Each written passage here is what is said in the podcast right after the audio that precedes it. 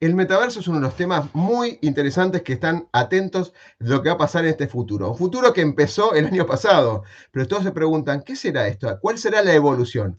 Hoy vamos a tener un experto en el tema que no va a hablar solamente de la evolución, sino la revolución que está ocurriendo en las tecnologías y por qué no hablar de la disrupción. Entonces, en breve tenemos a Ramiro que nos va a contar de Accenture Argentina más detalles sobre el metaverso. Miedo a equivocarnos nos inmoviliza, nos aleja del éxito. El miedo a lo nuevo nos limita, nos quita oportunidades de crecer Pretender resultados diferentes haciendo siempre lo mismo es una locura. Aprender a ser diferentes, aprender a ser innovando, es un desafío. Nuestra pasión nos moviliza a ilimitados desafíos. Y de eso se trata Negodocio. De lograr el éxito con pasión. Ahora sí, bienvenido Ramiro.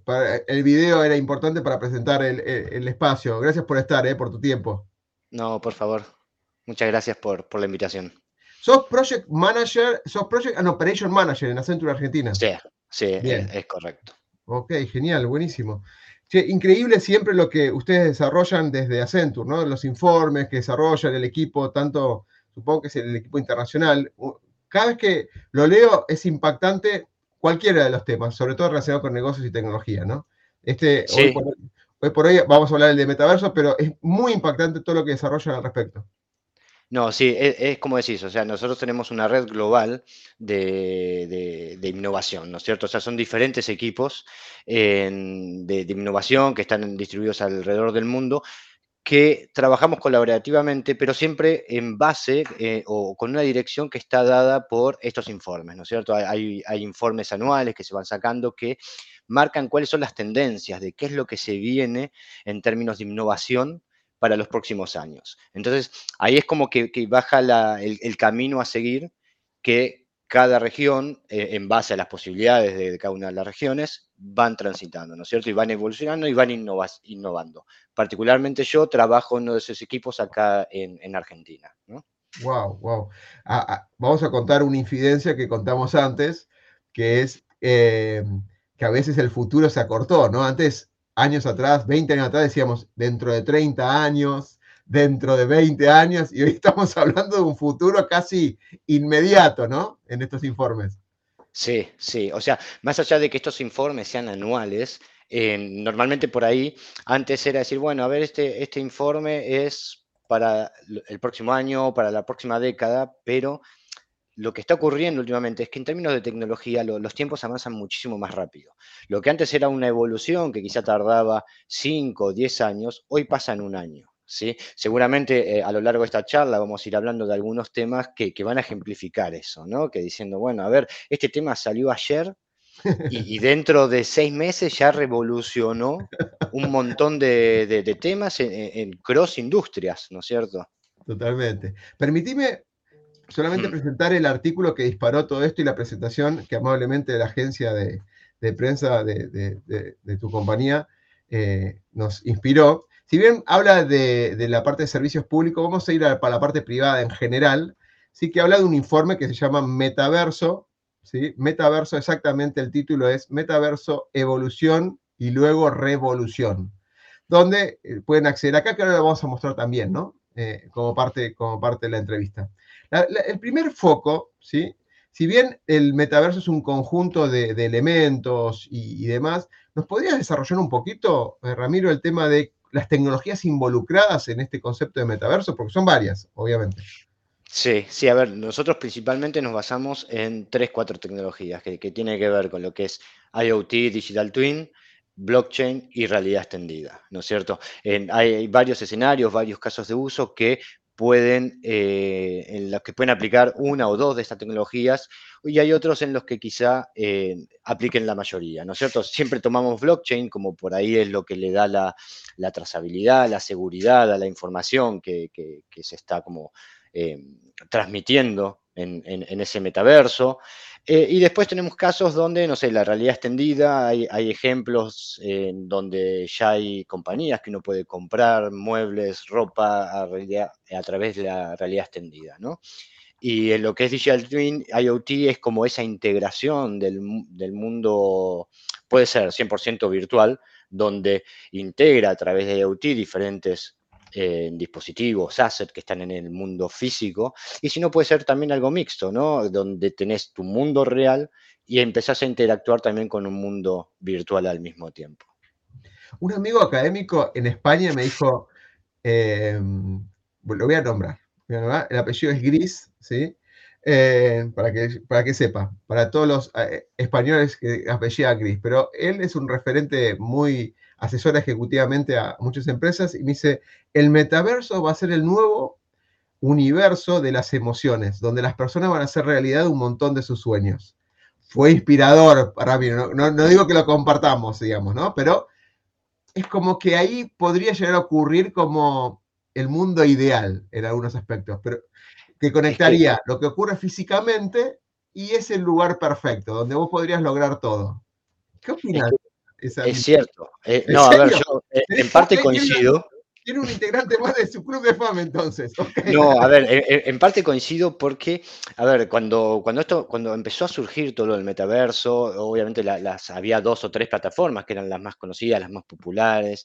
Eh, yo, acá en el equipo empezamos como a, meternos, a indagar en cada una de ellas, a ver qué se podía hacer en cada, en cada una de ellas, y, encontramos unas que ya no existe más, o sea, podemos hablar de Altspace de, Microsoft, que, la dieron de baja este año, tenías de todo, o sea, realmente había mundos en que vos tenías la identidad que, que vos querías. Y ese es un punto importante, ¿no? Porque uno en la realidad tiene como ciertos aspectos que, no puede cambiar, ¿no? O sea, uno es como es físicamente, uno tiene la, voz que tiene, uno tiene la, apariencia que tiene, y ahora cuando vos vas al mundo digital, al mundo del metaverso, vos podés ser quien querés ser, ¿sí? Y podés también de alguna manera eh, relacionarte con, comunidades que por ahí en el mundo real no tenés acceso, podés realizar experiencias, podés realizar diferentes tareas en, actividades que, realmente son de tu interés, de ese mundo perfecto. Por eso digo, quizá comparto, e, es, algo complicado, no es algo que hoy día, digamos, podemos decir, bueno, ya estamos en este mundo, mundo perfecto, ¿no? Es un camino a transitar que va a ser un camino que va a llevar su tiempo. Totalmente, sí, bueno. José María Gris, que, generalmente es un seguidor de todas las entrevistas y demás, le mando un saludo porque siempre me inspira es una mirada muy, muy así de, humanista y de tecnología, como de alguna manera compartimos una frase en conjunto que es transformar el mundo para un futuro mejor. Cuando dijiste el, mundo perfecto, el futuro perfecto, me trajo esa, esa frase. Ahora, el, año pasado venía con una fuerza terrible desde el 2020, 2021, 2022 y en un momento Meta frenó, tuvo que desarticular un montón de sus equipos de trabajo porque no le estaban dando los números, fue un poco de tema, y ahí frente a, bueno, íbamos con un descansito de, las nuevas tecnologías y apareció OpenAI, con toda la revolución, Microsoft que le pone mil millones de dólares y, así seguía fluyendo, y la inteligencia artificial como que desplazó todo eso que se venía. Hoy por hoy, ¿cómo está la situación en cuanto a, a las empresas o los organismos en general con el tema de la adopción del metaverso? Sí, a ver, como, bien decís, lo que es eh, Generative AI es como el boom del momento, de lo que está hablando en todo el mundo, inclusive también las empresas, ¿no? Entonces, hoy quizá eh, lo que es metaverso quedó un poco relegado. Lo mismo que eh, nosotros vemos que en Gen AI está ocurriendo lo mismo que pasó en metaverso, o sea, las empresas están como descubriendo, están analizando qué es lo que la tecnología les puede brindar, ¿no es cierto? ¿Qué es lo que pueden hacer con estas tecnologías? En su momento pasó con Metaverso, era exploratorio, nosotros tuvimos algunos casos de usos en los que estuvimos trabajando, en algunas cosas que, llegaron a producción, que fueron productivas, que llegaron al público, y otras que en, en esa exploración que se hizo no, no pasaron, ¿no? No, no pasaron de ahí. Entonces, nosotros vemos que por ahí lo que es metaverso, llegó a un punto en el que se estabilizó y los que llegaron a generar algo, por ahí lo están manteniendo y el resto por ahí dicen no es mi momento, ¿sí? Más allá de que muchas de, de las personas que, estuvieron trabajando ven el potencial en metaverso, ven cierto revenue más adelante, no lo ven hoy, ¿no es cierto? Hoy por ahí dicen no es el momento, vamos a seguir explorando estas tecnologías emergentes y hoy le toca a OpenAI, ChatGPT, eh, Generative AI, como uno quiera llamarlo, ¿no? Ok. Estoy mostrando un, gráfico del informe, ¿sí? hay mucho más mm. información en este informe, pero parece que, más allá de lo que nos pasó, digamos, drásticamente por esta enfermedad del COVID en el 2020, generó un cambio de mentalidad, un cambio de paradigma en el pensar al menos. ¿sí? Em, ¿Vos crees que eso influyó en la evolución del metaverso y influyó en las empresas cómo adoptar una nueva mentalidad, una nueva cultura?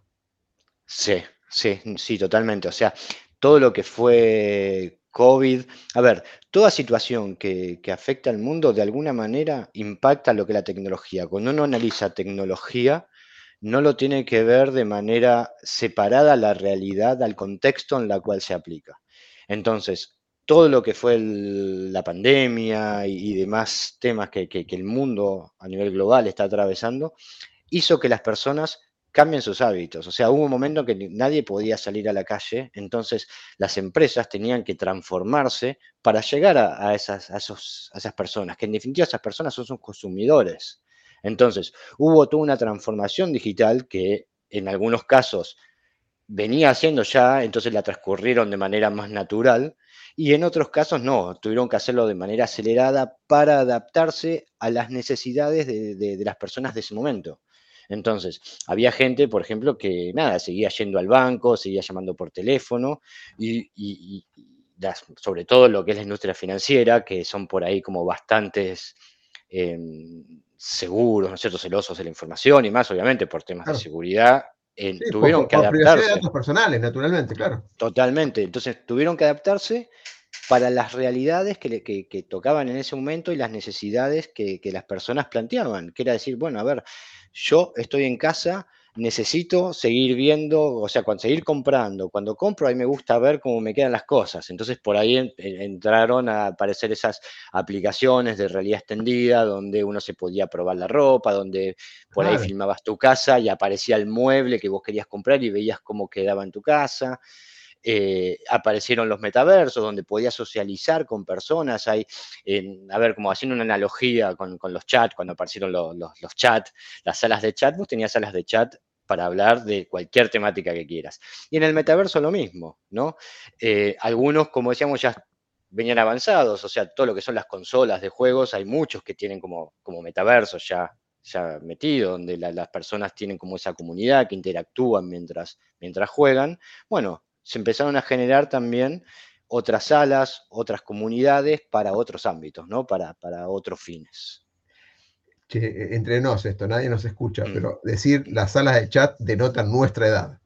Totalmente. Que en realidad es nuestra experiencia, en realidad, Ramiro. Sí, a ver, yo, yo, lo veo, yo lo veo positivo, total, yo lo veo de esa manera. O sea, nosotros pasamos por el, el, teléfono startup, que abrías la tapita. Claro, claro, claro. A, decir, tengo ahora una computadora en el teléfono y manejo todo desde acá. Entonces, uno al ver toda esa evolución dice, bueno, a ver, estoy siendo parte, ¿no? O sea, yo, por un lado, nada, obviamente eh, la edad sigue pasando, los años siguen pasando, pero lo bueno es que uno pueda ir adaptándose a, esos cambios, ¿no? Y ser parte del en nuestro caso nos toca ¿no? ser como parte del cambio, ir analizando las tecnologías que, emergentes que van saliendo, qué posibles aplicaciones tienen para la vida de las personas, para las industrias y, en definitiva, como decía, es, e ser, ser parte de ese cambio. Sí, totalmente. Igualmente, eh, más allá que eh, es chiste siempre recordar, mm. ¿sí? Eh, los que tenemos entre 40 y 50, 40 y 55, te diría 45, 55, vivimos todos los cambios, fuimos como agradecidos por los cambios y, y si cambiamos nuestro mindset o nuestra mentalidad para asumir esa transformación y adaptarnos y no sufrirlos, porque hay mucha gente que está sufriendo estos cambios porque no, puede tener el control, ¿sí? Ahora vamos a una pregunta en particular sobre este mundo caótico, pero vivimos un montón de cosas. O sea, más allá del cambio de celular, vimos la transición del, teléfono físico a uno de movilidad. Vimos la, creación de las .com, o sea, el lanzamiento de las .com, vimos el lanzamiento de las redes sociales. Somos uno de los pocos que por ahí pudimos unificar el nombre de las redes sociales con, con los mismos nombres. Hay otros que no, que tuvieron que nacen ahora y tienen que ver qué, es lo que están haciendo, no saben qué hacer, digamos, o asumen el que está más, eh, más concurrido. Pero los que tenemos de 45, 55 años, de alguna manera vivieron este, esta, generación de todas las disrupciones habido por haber, ¿no? El cambio de, social. Sí, sí, sí. Por, eso lo decía particularmente. Mm. Hay, viste que me gusta mucho el tema de los superhéroes. No, no sé si habréis visto algunas cosas por acá, pero acá tengo por ahí están ocultas. Y por allá hay un par de cosas. Bueno, lo ves, pero acá hay un montón de cosas de superhéroes, hay un montón de muñequitos por allá. Yo en la, universidad usamos equipos, son elegir un superhéroe. Y hablamos siempre del un caso de los multiuniversos de Marvel o los multiuniversos del hombre araña. ¿Vieron el clásico meme donde están los hombres araña señalándose? Pero básicamente los tres se reúnen en un universo para encontrarse. De alguna manera es un cuarto universo. Hoy por hoy, hoy por hoy, el, mercado no habla del metaverso único, habla de multiuniversos y si quieres verlo desde el punto de vista de, la industria privada o de las empresas privadas, serían los multiuniversos de esas empresas privadas, ¿no? Entonces, ¿es tan así o va a haber un futuro donde todo esto se unifique? ¿Cuál es tu visión al respecto? Sí, a ver, e, es así, hoy en día es así, o sea, existen diferentes eh, metaversos. Eh, para cada compañía tiene su, universo, digamos. ¿Cómo? Para cada, compañía tiene su universo. Sí, o sea, en realidad vos tenés algunos que son centralizados, que sí, que, pertenecen a compañías, y otros que son descentralizados, que supuestamente no, no pertenecen a nadie, ¿no? Ahora, uno puede ir utilizando esos metaversos cualquiera sea, porque en definitiva la mayoría son, son, de, son de libre acceso. El tema es que hoy en día vos tenés como diferentes usuarios, ¿sí? O sea, yo tengo mi avatar, mi identidad en Metaverso A, eh, y tengo mi avatar y mi identidad en Metaverso B, y así sucesivamente en todos los que existan. Entonces, ¿cómo lo vemos nosotros? Es, que eso no es, algo, no es algo práctico, no es algo que también tienda a lo que es la, Web 3, ¿no? Donde cada uno tiene su identidad dentro de lo que es la, Internet. Entonces, en algún punto van a tener que, converger, ya sea en, un único metaverso, porque se, van funcionando así. A ver, eh, nosotros también tenemos el concepto del continuo del metaverso, ¿no? Porque, porque no, es algo, no es algo estático.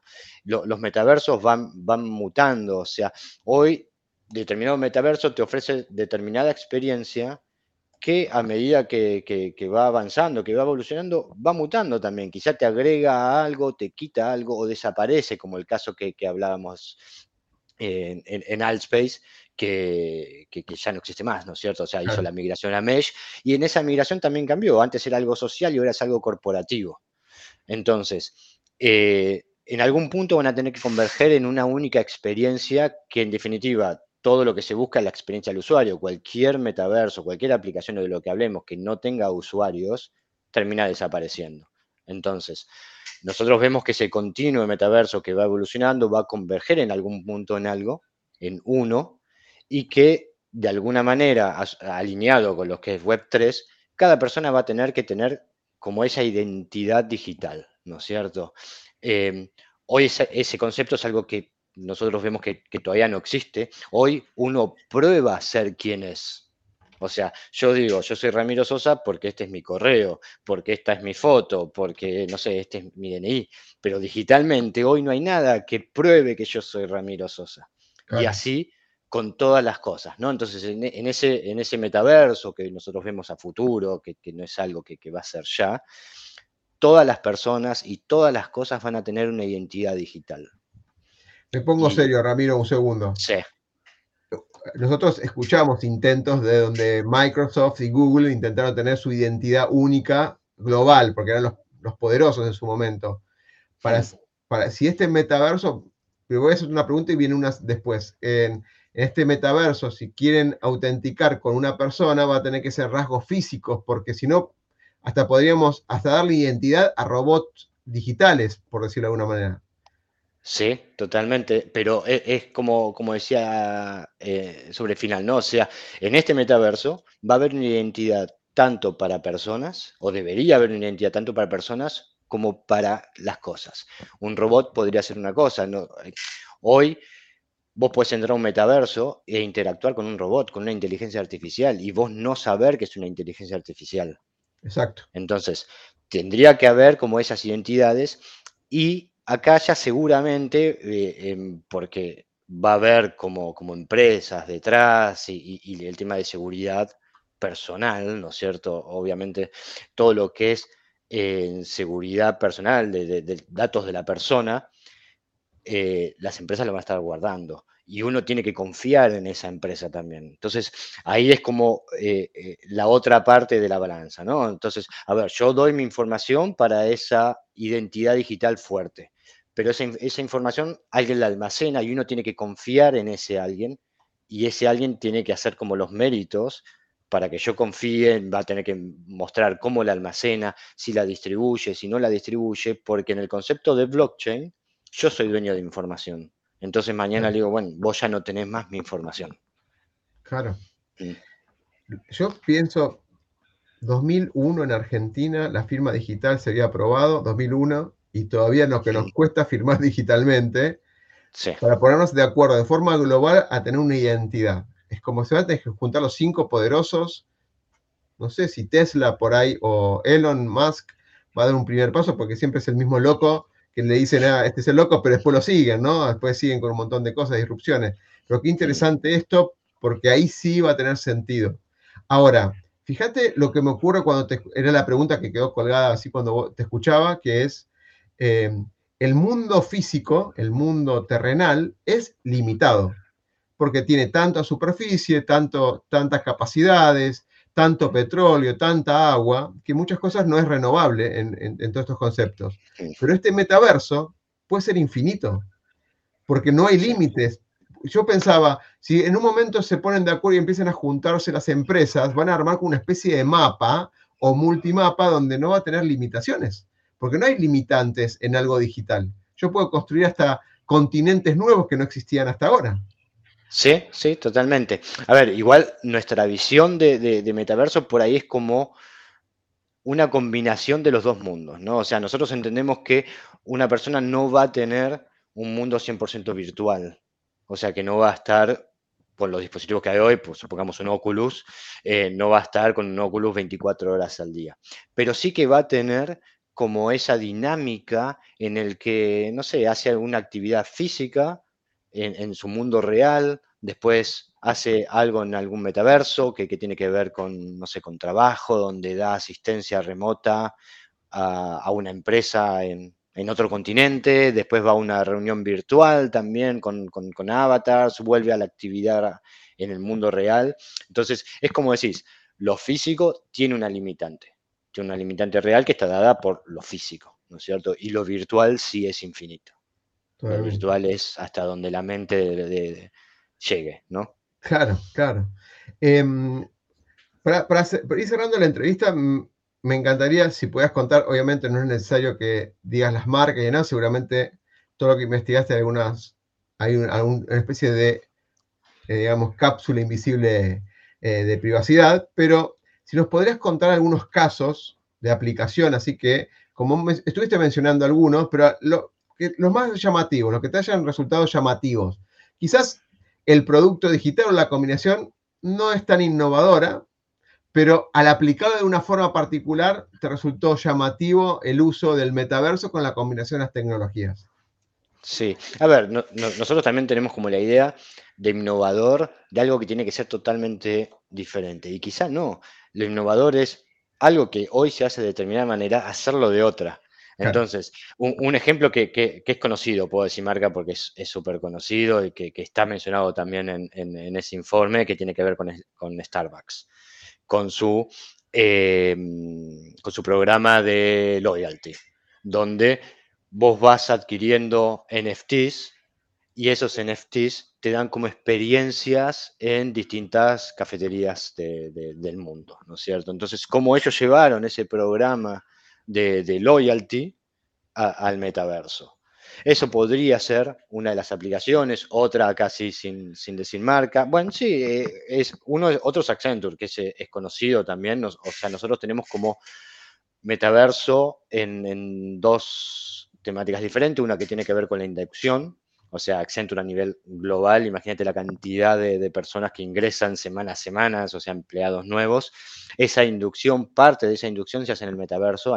Accenture tiene un metaverso donde los, los new joiners, como, como lo llamamos nosotros, eh, ingresan al metaverso y tienen como algunas actividades en que ya están planificadas, que se hagan ahí, como para que interactúen entre ellos, para que vayan conociendo algunas cosas de, la empresa y demás. Y después tenemos también lo que es el end floor, o sea, piso N, no es ningún número, ah, eh, donde uno puede entrar y es un espacio colaborativo. O sea, uno puede tener reuniones ahí con personas de, cualquier parte del mundo eh, y es como un espacio colaborativo.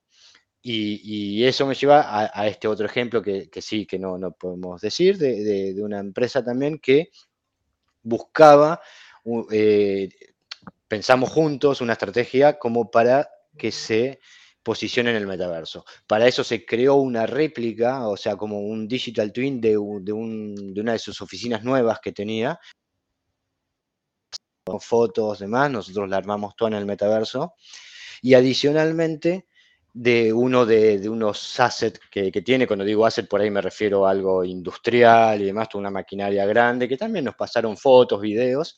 Nosotros hicimos un digital twin de eso, o sea, una representación eh, digital tal cual de eso.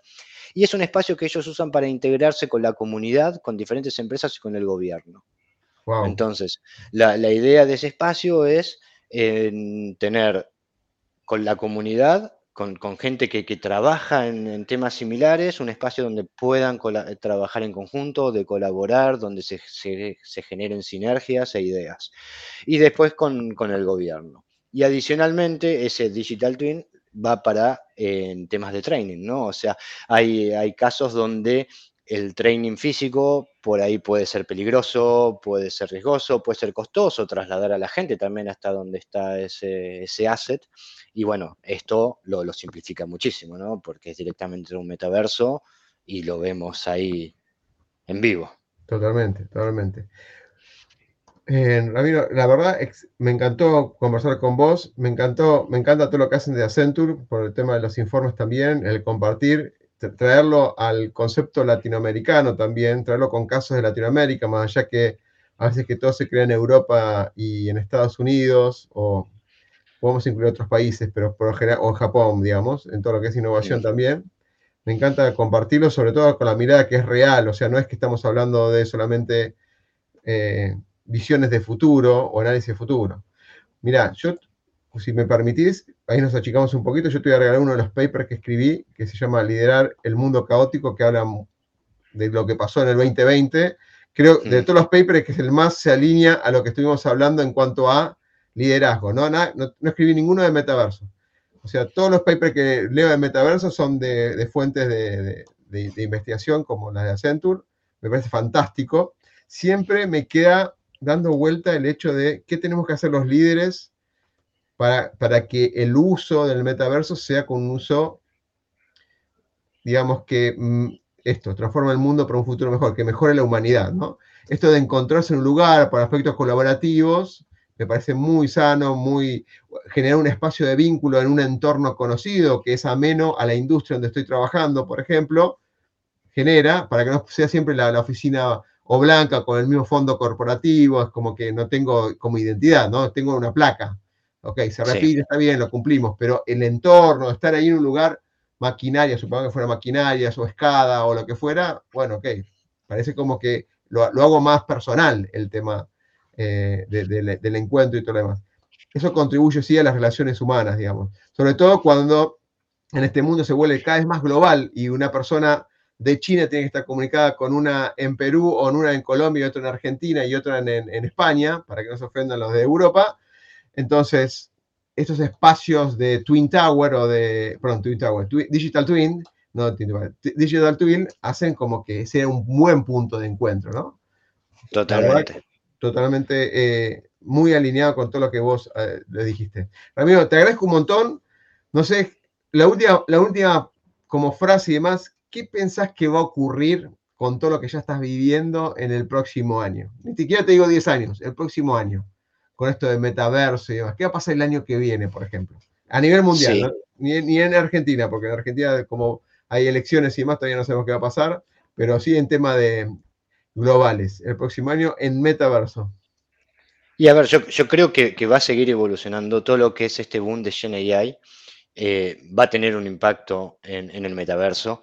Eh, hoy, por ejemplo, uno llevando como al tema de desarrollo, ¿no? Hoy uno tiene que desarrollar el metaverso y con Gen AI directamente con los copilots uno puede acelerar muchísimo eso y no solo acelerarlo, sino por ahí personas que no tienen tanto conocimiento de desarrollo, el copilot los ayuda muchísimo.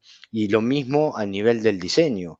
Hoy con, no sé, con, plataformas, no sé si puedo decir nombre, como, no sé. Sí, la que quieras, la que quieras. Dalí, Midjourney y demás, uno puede automáticamente también ir generando eso, ¿no? O sea, decir, bueno, a ver, yo hago mi, diseño de cómo va a ser ese metaverso y Midjourney te genera las imágenes en segundos, después le decís, bueno, quiero generar el código de esto, entonces se va a ir acelerando. Sí es importante de que todo esto vaya acompañado de, como decíamos antes, el uso de las personas, ¿no? Entonces, eh, hay que ver qué pasa el año que viene cuando, cuando Apple libere también sus nuevos dispositivos para, para metaverso. Eh, generalmente cuando Apple lanza algo al mercado... el mercado responde.